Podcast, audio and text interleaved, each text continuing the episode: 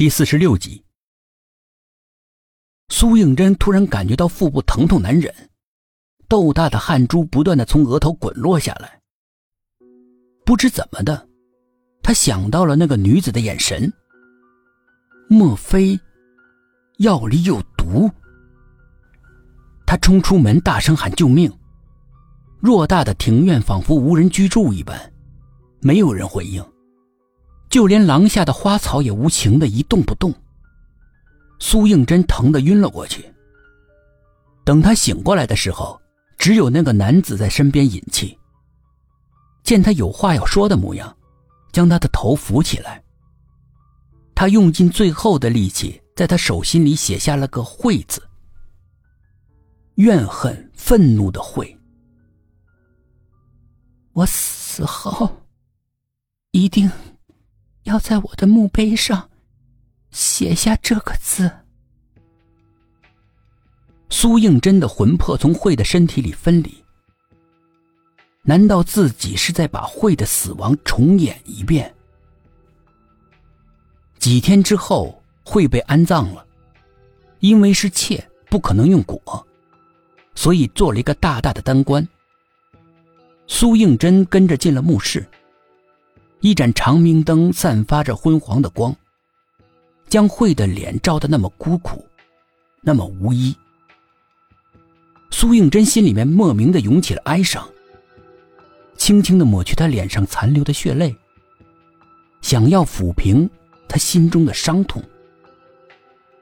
墓外响起了清晰的脚步声，接着是让人紧张的开门声。进来了三个家丁模样的人。其中一个人从身上摸出了一个银瓶，将里面的药粉均匀的撒在慧的尸体上，一边撒一边说：“不要怪我，要怪就怪少奶奶，谁叫你得宠呢？他恨你入骨，让我毁掉你的尸体，让你永不超生。”慧的尸体冒起阵阵白烟，风干，缩小。接着，迅速的腐败、溃烂，化作一滩黑水，转眼就无了踪迹。一群人正在离开，木门轰的被关上。苏应真感到一股异样的气氛。会的棺材里，一股黑烟在慢慢的聚集，越来越浓，形成了一个人影。会。血红着眼睛，从棺材里面坐了起来。苏应真已经预感到大事不好，他扑上去想要阻止，身体穿过会的亡灵，会毫无知觉。难道自己和他在两个空间？三个家丁惊慌失措的看着会一步一步的向他们逼近。一个年长的家丁从身上掏出一张黄表纸来，往会的身上一扔。会惨叫一声，不见了。他们忙推开木门，跑进了茫茫的夜色中。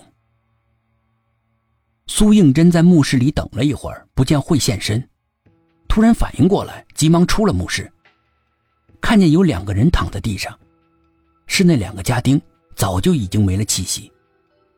他们瞪大了眼睛，还有恐惧流露出来，扭曲的面容狰狞恐怖。明明有三个家丁，为什么会少了一个？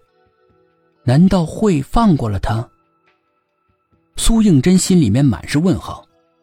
来到那个古色古香的深宅大院，他忽然注意到，院旁有块石碑，上面写着“李村”。原来这里是以前的槐花村。走进大院，正东张西望。一个中年女人对着他喊：“春香，叫你做事你就偷懒，去，到厨房把参汤给老太太送过去。”苏应真有些莫名其妙的向四周看看，根本就没有人。那个中年女人有些恼怒：“你东张西望的望个什么呀？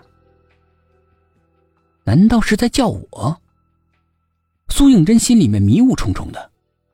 借着旁边的荷花池一照，自己居然变成了一个丫鬟。他惊讶万分，只听到耳边一声怒吼：“还不快动！”